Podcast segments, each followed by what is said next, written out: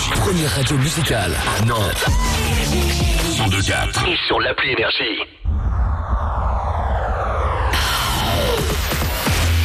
Summer News, c'est maintenant sur Énergie Nantes.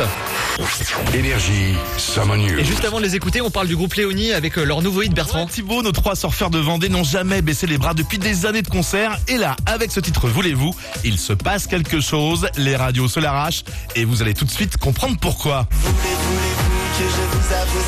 Que je vous aime Cela changerait-il quelque chose En fait, ça fait des années qu'on se bat et qu'on se donne à fond. Et euh, nous, notre seul mode d'action, c'est les concerts. Donc ça fait des années qu'on se bat sur le terrain, qu'on se bat en concert et qu'on y croit parce que la réaction du public en concert, elle est à chaque fois, elle est dingue. Et là, avec l'entourage qu'on a en maison de disques et euh, comment ça se passait, on est ouais, évidemment, on est super content et c'est un premier pas. euh, C'est un début de nouvelle histoire aussi, quoi. C'est un nouvel accompagnement, c'est un, nouvel entourage avec les médias, la presse et tout qui commence à, faire des choses et, ça c'est cool et on se sent encore plus soutenu par les gens. Du coup, tous ceux qui y croient depuis le début, le public qui t'a fait et euh, qui se dit, bah un jour, Léonie, c'est sûr, ça a marché. Ils se disent, ah bah on a bien fait d'y croire et du coup, ça redonne un, espèce de souffle. Ça, ça change pas mal de choses, quoi.